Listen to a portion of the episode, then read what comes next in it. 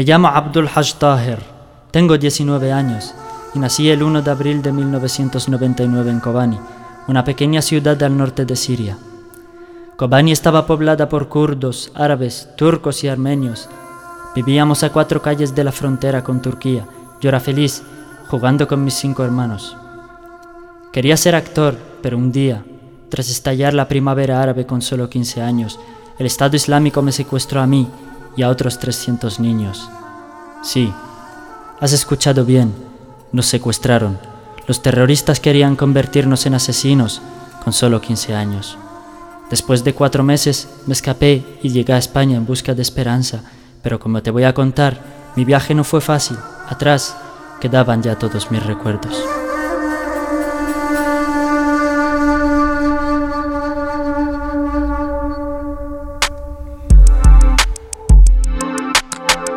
Día que Abdul dijo adiós a Siria, un podcast de Cope dirigido por Antonio Randia.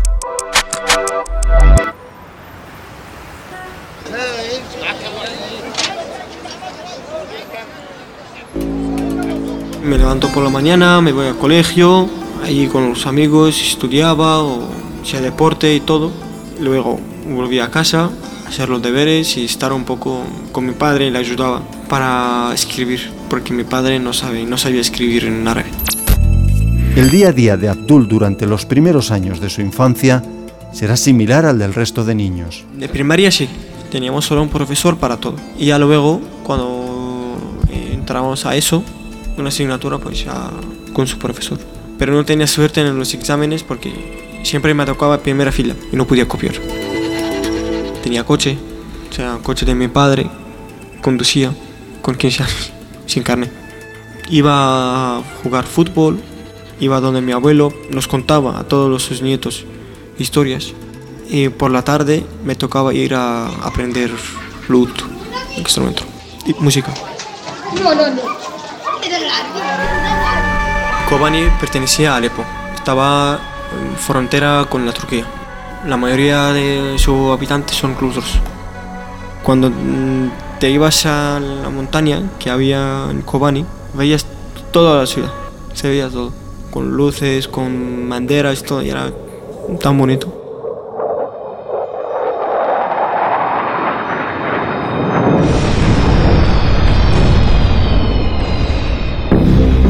Después de la guerra, pues se cambió todo. Y al colegio no, no iba mucho porque no funcionaba bien. Y los amigos ya iban dejando el Kobani con sus familias a Turquía. Poco a poco la gente se refugiaba a Turquía. Y ya luego pues empecé a estar con los mayores de edad, con mis amigos, pero eran mayores para estar en manifestaciones contra el régimen y todo. Pero mientras estudiaba también. Era un niño, tenía 14, 13 años. No sabía de qué hablaban, o sea, salían las noticias, mi padre siempre con sus amigos estaba mirando las noticias. Yo decía, pero, ¿qué está pasando? Y me entero cuando el primer niño que mataron, Hamza, se llamaba, y el primer niño sirio que mataron los regímenes de Bashar. Y allí me enteré que es una guerra, una revuelta.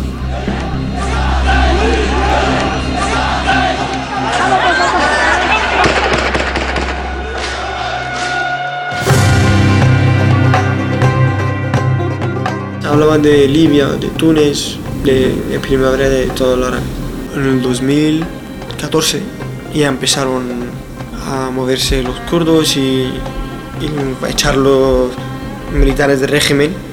Estaban manifestaciones con mi amigo, pues venían los regímenes directamente a disparar. Ellos con armas, nosotros con piedras. Y allí le mataron, le dispararon. Fui yo a recogerlo con la sangre y con el dolor y ver a su madre llorando, a su padre llorando.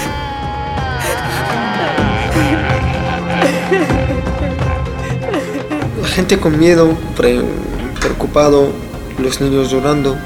Cada día venía un muerto, cada día llamaban que vienen, que vienen, manifestaciones. Pero mi padre siempre decía, va a llegar hasta aquí.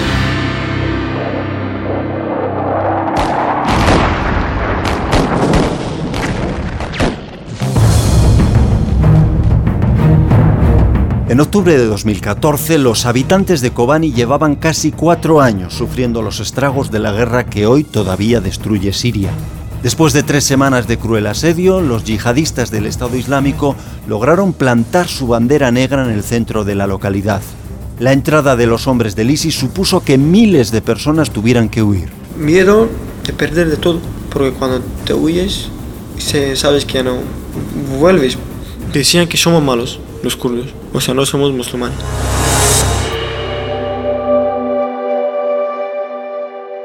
La vida de Abdul cambiaría con solo 15 años, cuando un día tiene que cruzar la ciudad de Alepo para examinarse.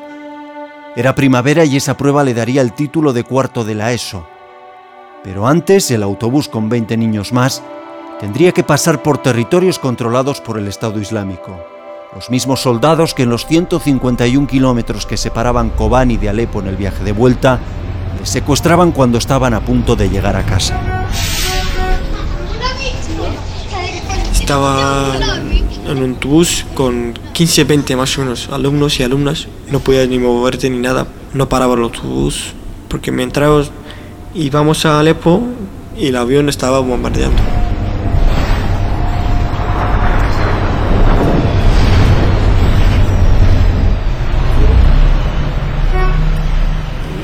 Otro autobús la iba a Alepo.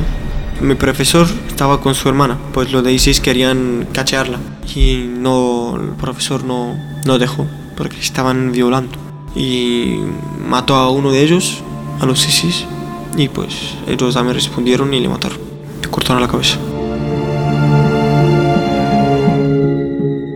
Todo eso nos dejaron ir porque sabían que vamos a tener miedo, vamos a estar preocupados, vamos y nos, nos dejaron ir. Era por la noche, cuando nos pararon, quedaba media hora.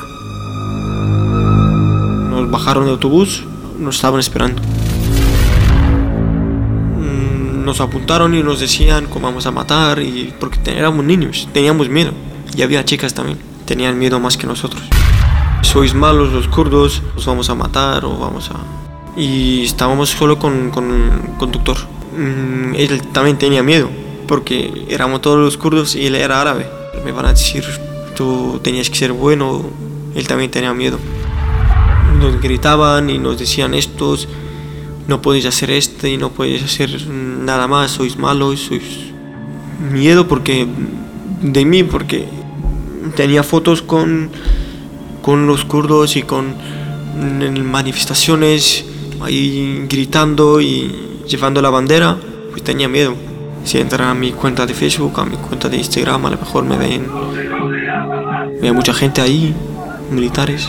Hablaban de que somos malos, somos estos, somos estos, pues nos vamos a enseñar vuestra religión, vuestro, vuestro Dios y pues a volver a cárcel.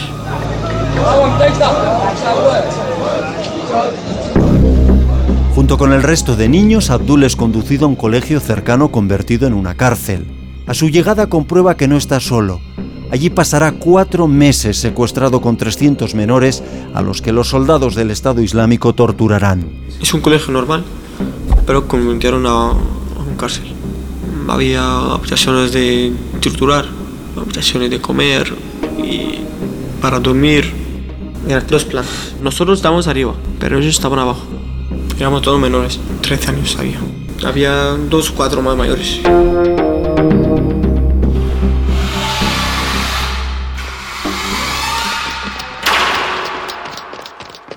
Levantan por la mañana. Venga, venga, vamos, vamos, vamos. Te hacen que rezas con agua fría, duchas y luego empiezan a darte clases, darte clases y era una habitación, estábamos con 28, 24 alumnos en una habitación. Porque estaba, cuando giraba a la derecha estaba otro amigo, a la izquierda otro amigo. Estábamos muy cerca.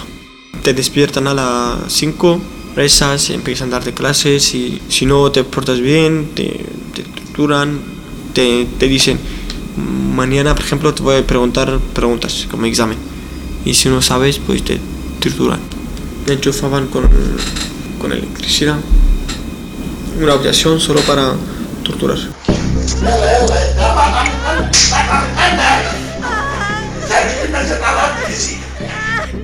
Quiero ir a baño, pues cuando bajé, pues estaba torturando a mi amigo.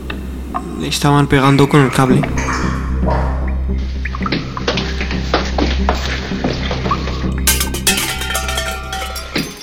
Nos dan un plato a cuatro personas y pues ahí está el plato y ahí está ahí la comida, pues nadie, nadie podía comer. Pues nos dividíamos, por ejemplo, una cuchara para ti, una cuchara para mí, cuchara para ti. Nos decían, los malos hay que matarlos, los, a los kurdos, contra Bashar. Por la noche nos vigilaban a cada habitación. Te dan tres maltas, pues pones uno abajo, uno como encima de ti y el otro como almohada. Si creen que son los mejores musulmanes, si nosotros somos malos. Pero yo sabía, yo soy musulmán y mi religión no me permite matar, ni a cortar la cabeza, ni hacer daño a nadie. Los niños pequeños eran colgados boca abajo como animales. Los que eran analfabetos y no sabían leer eran azotados. Gritos que Abdul no se quitaba de la cabeza en mitad de la noche. No podía dormir. Era inevitable pensar que el siguiente pudiera ser él. En aquel colegio convertido en cárcel, Abdul estuvo cuatro meses. 121 días sin saber nada de su familia, ni ellos de él. Sus padres pensaban que había sido degollado, pero un día Abdul decide que hay que arriesgarse e intentar escapar de aquel infierno. Fue por la noche, me reuní con mis amigos y estaban diciendo que ya no puedo estar aquí, porque si quedamos aquí a lo mejor nos matan, pues me voy a escapar. Si alguien quiere venir conmigo, pues nos vamos. Pues vinieron los, los 12 y por la noche dije a mi amigo que tú bajas por la mañana, por la noche a baño y dejamos las llaves abiertas. Y fue eso, teníamos suerte que la primera vez no salió bien. Escapamos por la mañana, hay que estar rápido, hay personas que nos estaban vigilando. Se quedó uno el último, que era más bajo, y nos dijo, podéis ir, yo me quedo aquí, a ver si, si vengan, que me cogen a mí. Sí, ocurrió lo que estás pensando. Abdul consiguió escapar. Los chicos se dividieron por parejas para ganar en rapidez. Ir todos juntos levantaría sospechas en la calle y retrasaría la huida. Tocaba correr sin mirar atrás. Después, Abdul usó la única moneda que llevaba su compañero en el bolsillo para llamar a su madre. Lo hacía desde un locutorio y tras cuatro meses sin dar señales de vida. La sorpresa provocó su desmayo.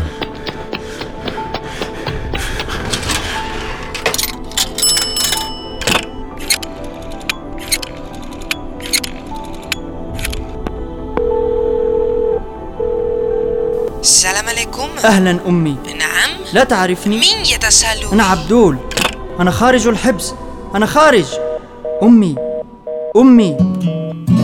Stay with me. Stay with me. Como muchos menores de edad, Abdul huye de Siria, huye del Estado Islámico y tras confirmar a su familia que estaba vivo, pasará ocho meses en Turquía. En todo ese tiempo, el miedo le hace no salir de casa. Abdul no se le borraban los recuerdos de la cárcel, las torturas, el miedo a ser de nuevo capturado estaba presente. Era por la, por la mañana a las 5, me levanto, me voy a coche a la fuente de Turquía, pues allí había mafias andando. Andando tenías que cruzar el puente. No podía volver a Kobani. Ocho meses en Turquía con miedo también tenía porque me escapé de ellos. Tenía miedo que me encuentran otra vez y hacen daño a mis padres, a mi familia y decidí irme a Europa. Abdul huye, deja atrás un infierno, dice adiós a Siria y a Turquía, y junto con su hermana, su cuñado y su sobrino de seis meses, se dirigirá a la isla griega de Kos. Lo hará en una frágil barca que las mafias han comprado por 300 euros en Internet, de madrugada y tras pagar en dólares por una de las plazas en ella. Desde Turquía la orilla griega parece cercana. Antes de subir a la patera, los refugiados compran dos cosas imprescindibles para la travesía. Una funda de plástico para proteger su móvil y un chaleco salvavidas. Víctimas de la desesperación, los refugiados pueden llegar a desembolsar hasta 1.500 euros por el viaje. El pago se realiza antes de una travesía que dura tres horas En algunos casos acaba con su vida en la peligrosa ruta del mar Egeo. Mueren ahogados o de hipotermia. La temperatura del agua alcanza los 10 grados en los meses de invierno. Teníamos que tener contactos con las mafias y allí ya nos dicen, ahí está el barco y ya podéis subir. En un barco que no, no, no cabía 10 personas, pues estábamos con 42. Cuando te ibas a subida, pues ahí ya te veía todo- todos los sirios en la plaza, pagando, pagando. Hacían comercio con tu sangre, no le importaba tu vida. Él solo cobra y te da el camino. Porque la mafia te dice, elige un chico del grupo, fuerte y algo así, le dice, ven, conduce tú y no te cobro. El chico dice, vale, pues le enseña mm, durante 15 minutos. Claro, pero el chico no sabe nada de conducir el barco, es difícil. Pero le enseña solo 15 minutos al lado, así al lado de la playa. Pero cuando llega al medio del mar, allí ya sufre. No sabe conducir. Otra vez con miedo, porque está dentro del mar y no con tu hermana, con tu sobrino, con tu cuñado.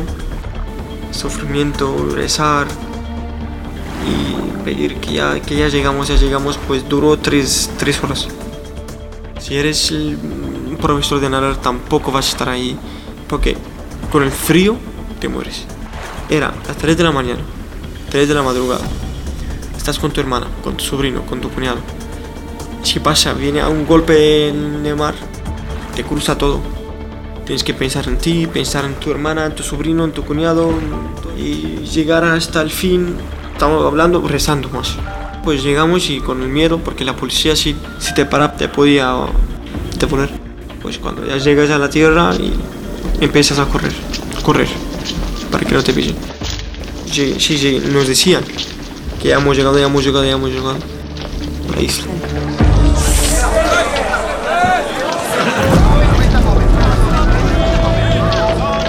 La isla de Kos se convertía aquellos meses en uno de los puntos de Grecia con más llegada de refugiados. En solo tres días, arribaron 10.000 personas en la misma situación que Abdul a una isla que tiene solo 30.000 habitantes. Cientos de tiendas de campaña tipo iglú surgían en el paseo marítimo, en los parques, en los jardines, en las aceras y hasta en la entrada de algunos edificios públicos. En ellas o a la intemperie esperaban familias de sirios, iraquíes, afganos. Hassin Ahmed lo sabe bien. Tiene 28 años y en aquel entonces me cuenta que estuvo una semana atendiéndoles con la ONG Acción Planetaria en materia de salud bucodental. Pues eh, llegan cansados porque tal como nos explican ellos, han hecho desde, el desde que inician el viaje han pasado meses, han hecho la gran parte del trayecto a pie, aguantando pues palizas y demás de estas propias mafias a las que ellos han pagado por, por- por guiarles a lo largo de este viaje. Llegan cansados. Todos los refugiados querían salir cuanto antes de. Kos para seguir con su viaje hacia otros países. Tras nueve días allí, Abdul consigue el billete hacia Atenas. De la capital de Grecia, Abdul iría en autobús a Macedonia. Tras andar más de 20 kilómetros, conseguía alcanzar la frontera con Serbia, de ahí a Hungría, Austria y en coche hasta Alemania. En total 4.000 kilómetros, casi 10 países recorridos. Había que huir y desde Alemania se pone en contacto por WhatsApp con su hermano, que llevaba instalado en España cerca de 7 años. Será Jalil el que le vaya a buscar hasta allí y le traslade en coche a España.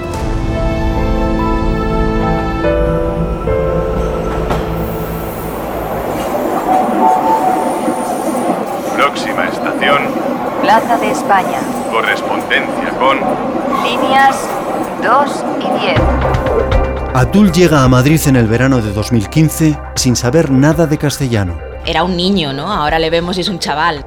Cuando llegó con 15 años era, era un niño, ¿no? María Ángeles Plaza, psicóloga de la Comisión Española de Ayuda al Refugiado. Venía con su traductor de, de kurdo, hicimos las entrevistas con, en kurdo, porque es un chico que además pues, tiene mucha identidad ¿no? con su cultura y con su pueblo, y prefería hacer las entrevistas en su, en su idioma materno. ¿no? Él llegó con mucha necesidad de hablar, mucha necesidad de contar y de ser escuchado ¿no? y de compartir todo lo que, lo que había vivido. ¿no? tenemos que tener en cuenta, pues eso, que ha vivido circunstancias absolutamente extraordinarias, ¿no? Que él quería eh, denunciar también, ¿no? Y, y- él decía como que su corazón iba a explotar, ¿no? De tantas cosas que había visto, ¿no? Abdul llega sin ningún papel, pero las personas de origen sirio actualmente siempre reciben la protección subsidiaria, ¿no? Una vez se estudia el caso por la oficina de asilo, tuvo el apoyo de nuestro servicio jurídico y también el apoyo psicológico, lo valoramos. Abdul llega a España como menor acompañado. Eso evita que acabe interno en un centro. Es el primer menor sirio que pide protección internacional, asilo. En Madrid es atendido por María Ángeles, una de las nueve psicólogas de CEAR. Los primeros meses se aloja en el mismo piso que su hermano. Tiene 35 metros cuadrados. Duerme en el salón. No hay más sitio. Abdul tiene una máxima y se la transmite a las trabajadoras sociales que se encargarán de su seguimiento educativo. Su lucha es el lápiz, y ese lápiz lo encuentra en el aula de enlace del Colegio Santa Bárbara. Allí estará dos cursos, primero en el aula de enlace con 12 niños más, entre ellos Nico, uno de sus mejores amigos, después en cuarto de la ESO. Sus días pasarán salpicados por la interculturalidad de un centro concertado con un 30% de alumnos extranjeros, donde los velos conviven, por ejemplo, con los pantalones pitillo. ¿Se puede? Buenos días, profesora. Buenos días, Jalil. Vengo con mi hermano, Abdul. Es su primer día del colegio y no sabe nada de castellano. Está un poco nervioso. No te preocupes por nada, que aquí va a estar muy bien tu hermano. Tú vete tranquilo y sobre la una o así vienes a por él, ¿vale? Muchas gracias. Hasta luego. Era por la mañana. Llego al colegio con mi hermano y para presentarme, o sea, estaba Nina, profesora de español. Hablaban y yo estaba mirando la boca. No entendía nada. Con nervios. Porque llevaba dos años sin, sin estudiar. Fue un, un bonito conocer a Nina. A todos los profesores de Santa Bárbara. No sentía que estoy en otro país. El resto de niños eran, había un chico rumano, había unos marroquíes, había unas niñas filipinas, había una niña ucraniana, un grupo muy variado. Nina Revenga, profesora del Colegio Santa Bárbara. Abdul llegó al, al colegio, como llegan todos nuestros alumnos, llega primero pues para, para tener acceso ¿no? al aula de enlace, que es un curso de mm, nueve meses para que los estudiantes eh, adquieran conocimiento de la lengua, aprendan el español y así entonces luego ya poder integrarse con el resto de sus compañeros. Abdul llegó entonces eh, con su hermano. Cuando llegó, pues claro, no hablaba nada de español, estaban recién llegados. Su hermano, que ya llevaba tiempo viviendo en España, pues entonces era el que pues, explicaba un poco ¿no? la situación de, de Abdul, que habían vivido una situación difícil que tampoco explicaban exactamente y con muchas ganas, sobre todo con mucha ilusión de venir al colegio. Era el único sirio y el primer sirio, luego después llegaron más niños sirios, concretamente dos. También alumnas sirias con unas problemáticas ¿no? y unas historias muy tremendas. Era un chico muy, muy, muy tímido, con muchos miedos y que miraba sobre todo eh, al suelo. Era un niño pues, eh, que, que apenas podía ¿no? levantar un poco la mirada y le resultaba muy, muy complicado. Y un niño también muy introvertido al principio, que poco a poco, pues según fue adquiriendo el idioma y fue más competente con el lenguaje, pues entonces ya ahí pudo eh, empezar a contar, empezar a explicar. Abdul contó cuál era la situación normal, es un chico adolescente. Francisca de Borja Pardo, directora del Colegio Santa Bárbara. Que los profesores tenían que saber la situación, era, era una situación también especial. ¿no? Desde las aulas las tutorías se trabajaron así, el, la concienciación en los chicos jóvenes de aquí de España, ¿no? que tienen de todo, que hacen dramas de donde no hay, ¿no? que si le quitas el teléfono móvil te, te la montan, que si no tienen internet en casa es un drama que si no tienen las zapatillas de moda es un drama, ¿no? Entonces, pues para nosotros era concienciar a los chicos en primera persona, lo teníamos aquí directamente, con sus propias experiencias. Fue un momento en que se concienciaron mucho de la situación y lo tuvieron muy protegido, todo el colegio. Abdul siempre ha estado becado. Esto es un consejo rector en el que, que, decidimos todos los años becar a ciertos alumnos por dificultades económicas. Entonces, Abdul indudablemente esa inscripción de los gastos que conlleva el estar escolarizado de entrada no se los hemos cobrado nunca, ni los viajes, todo iba becado, todo, él no pagaba nada. Pero a eso, añadido a que las dificultades que estaba viviendo aquí, pues que se le pagara también al mes una mensualidad para que le pudieran ayudar también a su hermano. Lo que no le llegaba de otras ONGs le llegaba de Santa Bárbara. Hicimos una hucha y nosotros nos marcamos una cantidad fija de, entrega de dinero a él para ayuda, se lo entregábamos al hermano, el hermano venía todos los meses a, esa entrega de dinero. Entonces dijimos un, un, ahí un hermanamiento de seis meses, hasta que ya hubiese una, alguna ONG que llamase a la puerta y que tuviesen ya algo, ¿no? 300 euros dábamos todos los meses. Del colegio me llama José Manuel y Borja, me lo dijeron los dos que si podíamos echarle una mano desde Mensajeros, le dijimos que sí. Elena Alonso, directora de Mensajeros de la Paz. Yo les preguntaba, le decía, pero a ver, ¿cómo que es refugiado sirio? ¿Cómo ha venido? Eh, ¿Con quién ha venido? Él al principio tampoco contaba las cosas, lógicamente. Entonces ya el día que viene a casa y le empiezo a preguntar, y ahí es donde él empieza a contarme toda su historia. Para mí no era nuevo, o sea, yo me lo conocía muy bien porque llevaba ya mucho tiempo con el tema de refugiados en Europa en las fronteras y sé cómo es toda la ruta, el camino, los países que atraviesan y todo eso. Y era clavado a lo que yo había vivido allí. Él tuvo bastante suerte porque él llegó de los primeros en 2015 todavía. Después se fueron cerrando las fronteras, entonces todo eso fue cambiando, claro, las rutas fueron cambiando. Como estudiante era muy buen estudiante, era muy buen estudiante y llamaba también la atención pues eso, que que tenía un gran ansia ¿no? de, saber, de aprender, de estudiar, sobre todo al principio, y lo que era la lengua, lo que era el español, en el aula de enlace, que esto es una necesidad vital. El colegio le implicó en todas las actividades extraescolares necesarias para su desarrollo eh, educativo, emocional, afectivo, actividades deportivas, teatrales y la verdad que el, colegio, vamos, yo creo que fue también un elemento clave en su proceso de recuperación. Porque cuando va a eso, pudiendo hablar y expresar, él mismo cuenta que en Siria él ya también hacía teatro.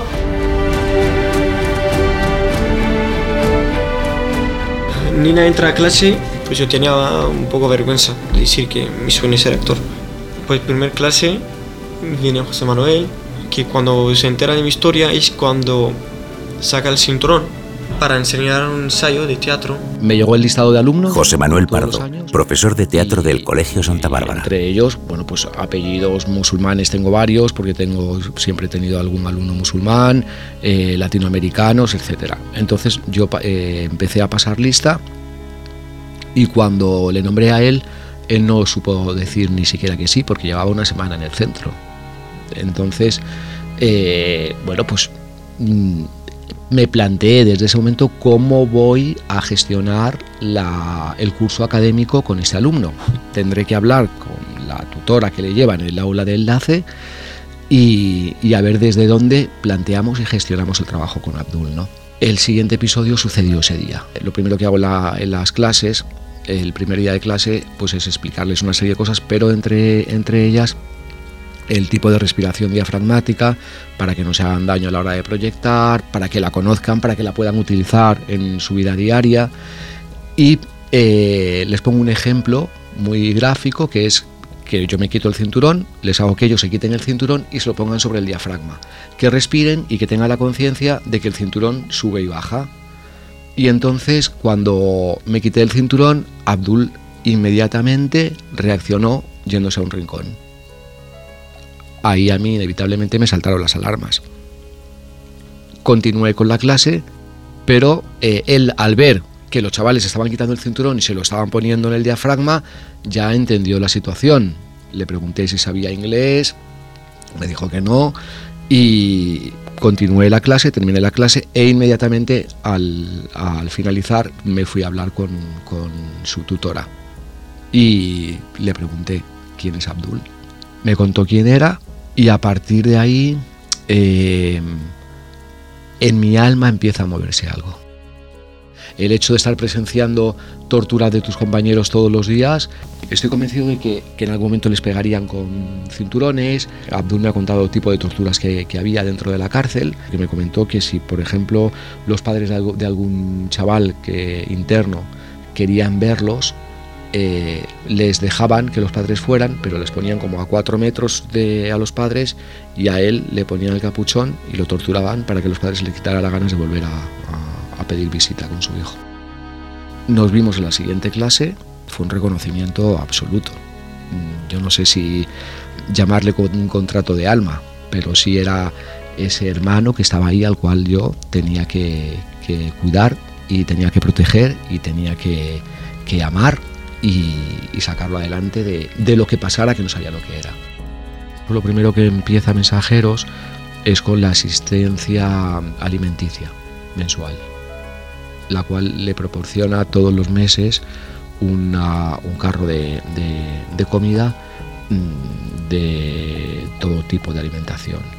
Puesto que él está viviendo en casa del hermano y con la cuñada y con el sobrino, que Abdul pueda colaborar y que pueda um, aportar a la casa pues alimentos, ¿no? que él no sea una carga, de que él pueda aportar a la economía familiar, algo era, era así.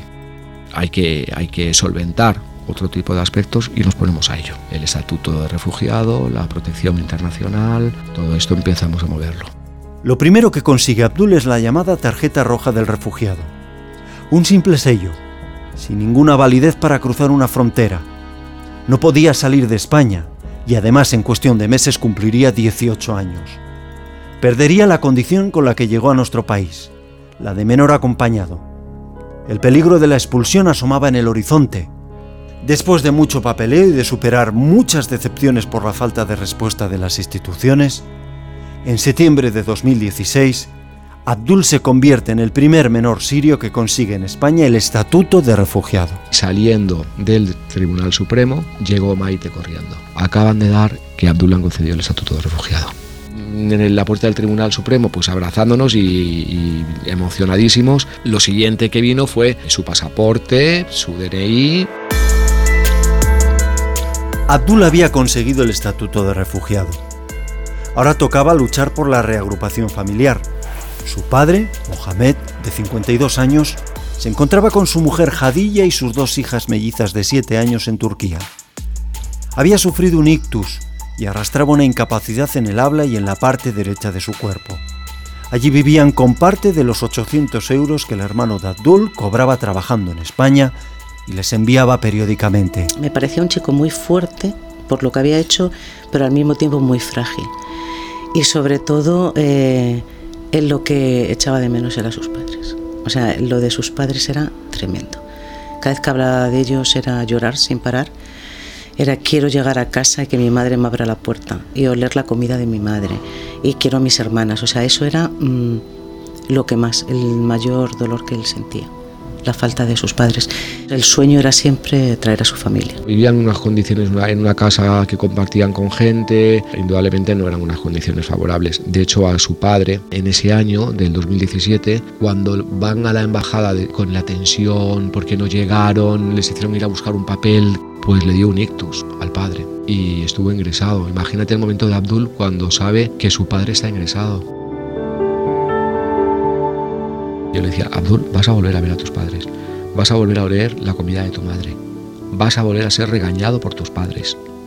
Porque esto es lo que queremos, esto es lo que quiero, que vuelvas otra vez a que tu madre te regañe por llegar tarde, a que, a que huelas la comida de tu madre todos los días. Fueron nueve meses lo que se tardó. Yo nunca perdí la esperanza, ¿eh? Yo sabía siempre que, que, lo iba a conseguir. Empezamos a tocar muchas puertas, pero empiezan a aparecer personas en nuestra vida, de pronto empiezan a unirse piezas de un puzzle y en junio pues conseguimos que los padres llegaran a, a, España y sus hermanas. En verano de 2017, Abdul termina cuarto de la ESO y consigue también abrazar a su familia en Madrid.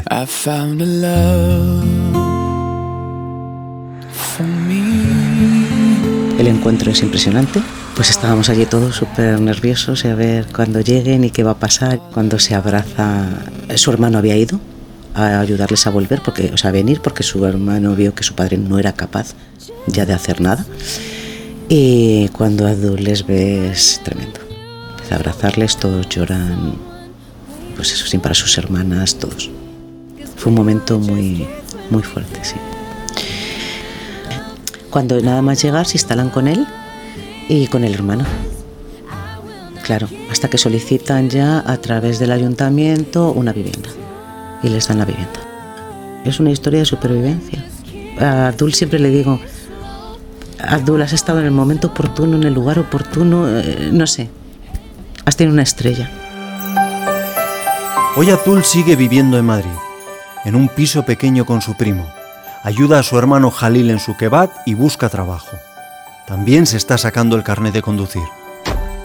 Bueno, Abdul, ya queda poco, ¿eh? Sí. Vamos a ver si en dos semanas te puedes presentar al examen. Venga, arrancamos como siempre. Ahí, metemos primera. Y ahora torcemos tranquilamente Cuando quedo con él, en sus manos juega nervioso con el libro que se está leyendo, lo que aprendí del dolor, del físico y del psicológico, de lo que no se olvida. Abdul tiene muy presente a Kobani, su pueblo. Allí ahora, cada mañana la voz de Dilo Kiko, una joven kurda casi de su misma edad, de 20 años, suena por las ondas de Radio Kobani.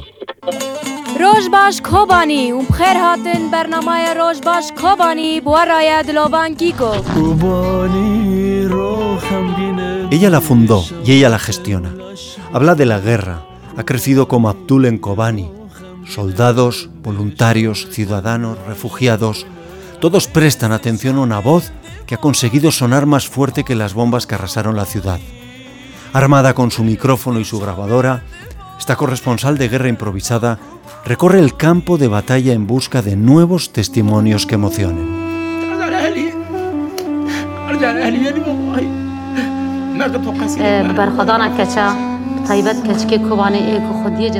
Dilovan consiguió cumplir su sueño y el de su madre, algo tan simple como ir a la Universidad de Alepo, pero la guerra le impidió completarlo. Por eso creó la emisora. Desde que comenzaron los bombardeos todo se ha teñido de gris y cubierto de escombros. Solo hay humo, humo y destrucción, pero siempre hay un hueco para la esperanza. En Siria hay 8 millones de ciudadanos desplazados dentro de su propio país. Значительная часть российского воинского контингента, находящегося в сирийской арабской La республике, pace in Siria è possibile. Per questo siamo chiamati a En medio de la pasividad de la comunidad internacional, 2017 fue uno de los años en el que más niños murieron desde el inicio de la guerra en Siria. Es mediodía. Habló con el español representante de UNICEF en la zona. Fran Equiza lleva allí 10 meses procedente de Mali. Durante nuestra conversación, de fondo se escuchan tímidamente los bombardeos en varios distritos de Damasco. Fran no tarda en poner los datos encima de la mesa. Hay 5 millones de niños con necesidades básicas y más de 6 millones de personas desplazadas internamente.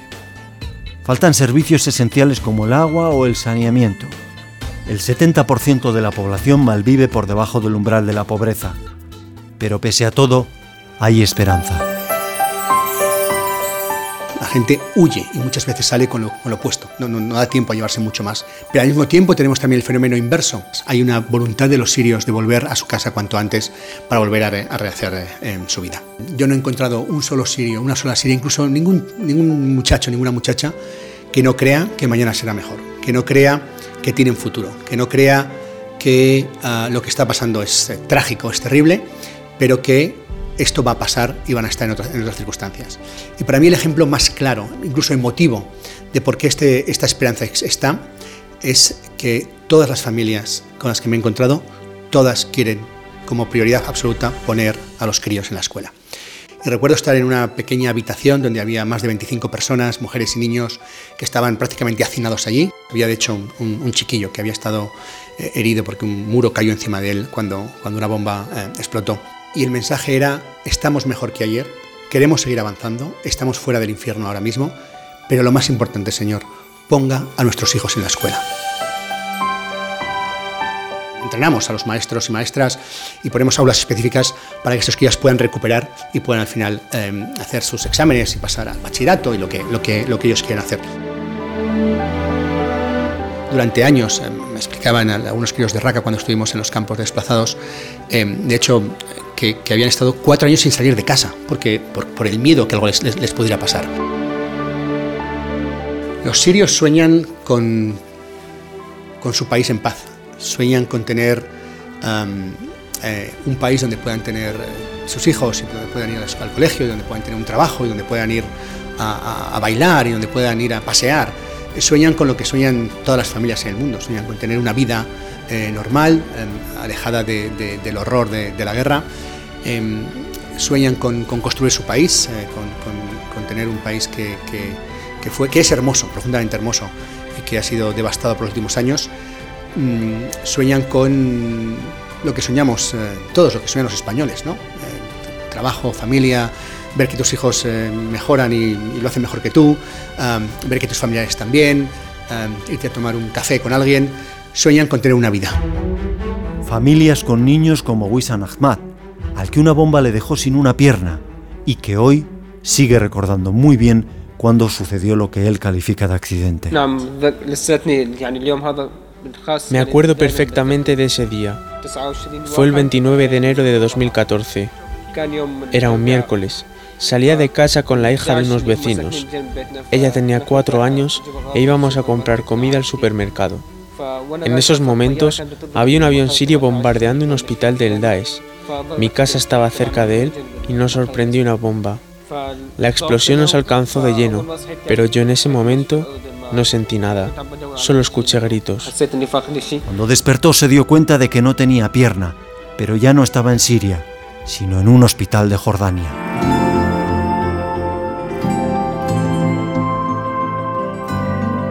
Hoy Wisan está en Madrid Aquí conocerá a Abdul. Les cito a los dos en el centro.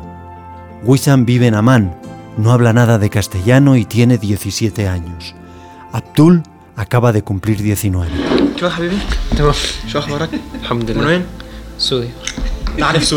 Víctima de los nervios, Wissam le dice a Abdul que nació en Siria.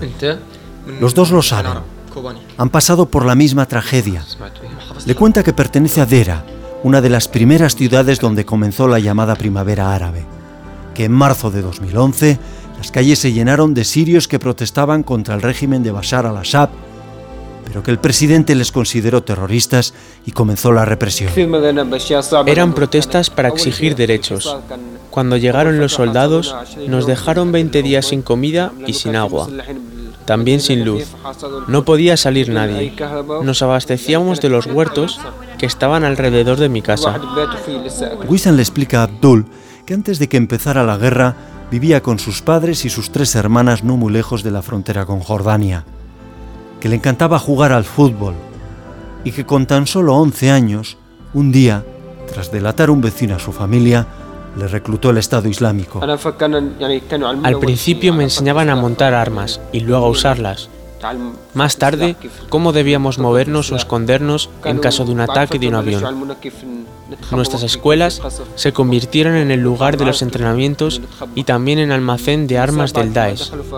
Estaba con unos 20 niños, solo niños, todos de mi colegio.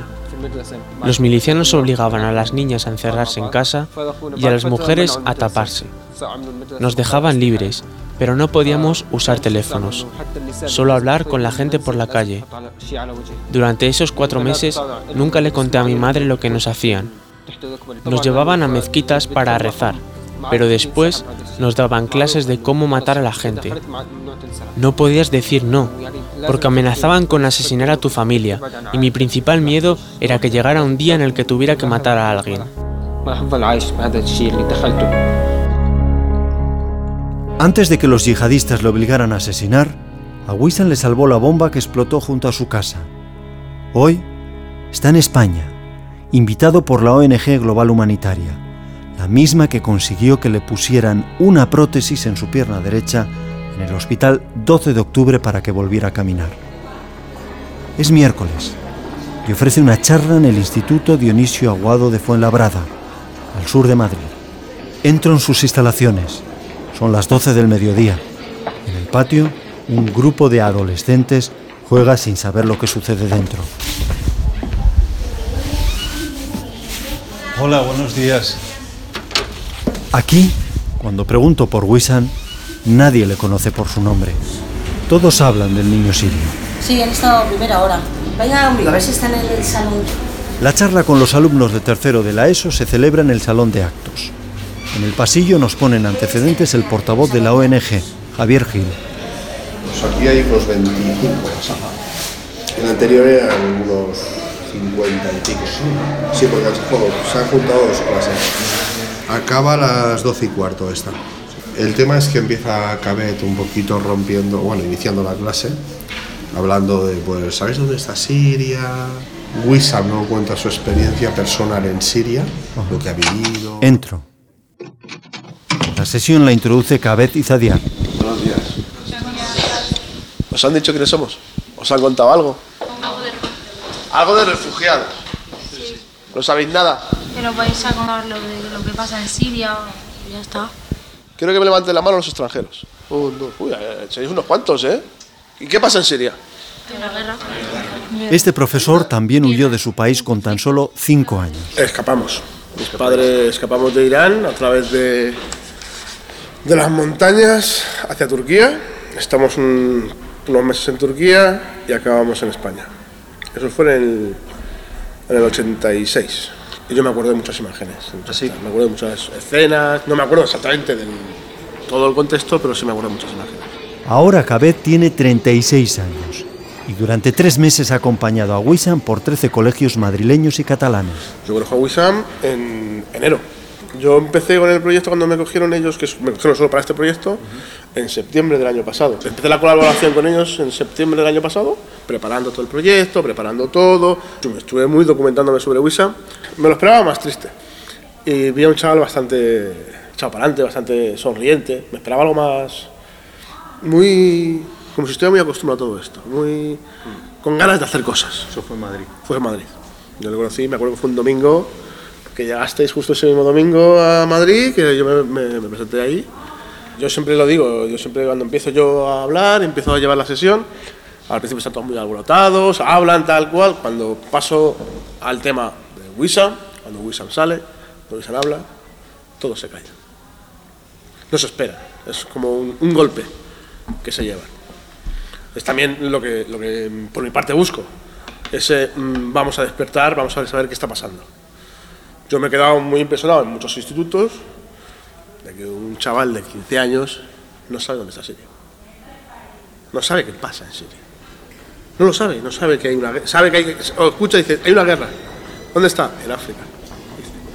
Las sesiones forman parte del llamado Proyecto Yo No, que busca prevenir la radicalización de los adolescentes.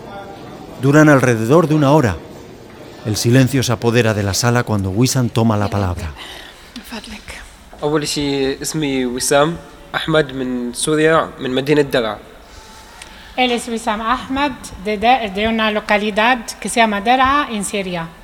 المدينة اللي كنت عايش فيها أنا كانت Dice la localidad donde estaba viviendo estaba atrapada por un grupo que se llama Daesh y más bandos. Había Tras su también relato, dice, rusos, los alumnos le preguntan. Tienen entre 14 y 16 años. Hoy rompe el hielo Javier. que ¿Cómo solucionaría él la situación? Y a Javier le sigue Guayan, de Marruecos.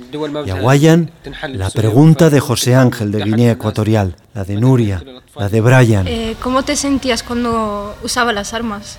¿Qué cosas le metían en la cabeza los del TAES para explicarle lo que estaba pasando? ¿Alguna vez has tenido un instinto o algo parecido a matar? ¿Cómo representaban el Islam los Daesh? Ninguna pregunta se queda sin respuesta. Wissam no se despega de su móvil. Con él navega por Instagram y por Facebook y mantiene contacto por WhatsApp con su familia. No tiene reloj. Lleva el pelo engominado, una sudadera gris y unos pantalones pitillos negros, ajustados, como muchos de los chavales que le escuchan. Los puntos en común con ellos acaban ahí. Una pregunta. Todos titubean con las preguntas del profesor sobre el Islam. Habláis del Islam, de terrorismo y tal y cual. ¿Qué es un terrorista? Una persona que, que quiere que nada, o sea, quiere matar por poder o por demostrar que es algo más de- que la gente. Claro, una persona radical, como ha dicho él, que quiere territorio. Que mata gente. Sí. ¿Alguien se acuerda de lo que pasó en Barcelona en agosto? Sí. Fueron arrastrando a la gente. Fue arrastrando a la Fue gente. haciendo zigzag para intentar atropellar a, a más posible gente. ¿Os habéis planteado por qué un chaval de 17 años decide coger una furgoneta y matar gente? Porque se lo inculcan desde pequeño. Wissam me reconoce que siete años después de empezar la guerra en Siria, los españoles no saben lo que pasa allí. Desconocen que el conflicto ha dejado 500.000 muertos y más de 5 millones de refugiados. Le mira atentamente Cabet. A mí me la uña me viene a diario. Es algo con lo que vas a convivir toda tu vida. Se te revuelven muchas cosas, normal. Yo sí soy refugiado, pero ellos son, ellos son desplazados. Nosotros estamos fuera del- de nuestra casa, obligados. Yo no vine aquí a buscar dinero, yo no vine a buscar trabajo, yo no vine a- No, no, no. O venía o moría. Junto a Cabez y Wissan está su intérprete, Nadia Maz, de Marruecos. Lleva 13 años en España. La verdad, la primera vez yo no tenía idea de lo que iba a tener delante de mí. Me han dicho, sí, hay una charla que vamos a decir. No, no esperaba que va a ser lo que he visto. Hasta el momento nadie había trabajado como traductora de libros o asistiendo a detenidos en comisarías. Tiene dos hijos, de 21 y 26 años. Saben que es su madre quien pone la voz a los sentimientos de Wissan. Sí, te impacta, a ver, eh, lo de Wissam, porque es un niño, tú dices, eh, ¿qué ha hecho este niño para tener este castigo, no? Igual me han impactado otras cosas que tú ves injusticia. Ellos saben, ellos me dicen, mamá, tú siempre te metes con los sentimientos y cosas y yo yo no puedo cambiar el mundo, pero puedo hacer algo. No sé, yo sí, se lo he contado y le ha impactado. Los cuento todo, todo lo que la verdad de mi trabajo cuando hay algo difícil así eh, me impacta, yo necesito contarle. Siempre a mi marido también, también se lo he contado. Mientras tanto, Wissan y Abdul siguen hablando. Comparten cómo después de lo vivido encuentran refugio en el teatro y en la pintura, como uno es del Real Madrid y otro del Barça. Les dejamos charlando, no pierden nunca la sonrisa. Y antes de que Wissan vuelva a Jordania con su familia, Abdul le recuerda la frase que un día le dijo su padre. La frase esa nunca olvidaré. Sea lo que sea, pase lo que pase, hay que estar muy fuerte, hay que ser valiente. آه، هو يقول أنه هو يعني حس بك جدا يعني على الأقل هو لو أنه مر بلحظة صعبة يعني فقد شيء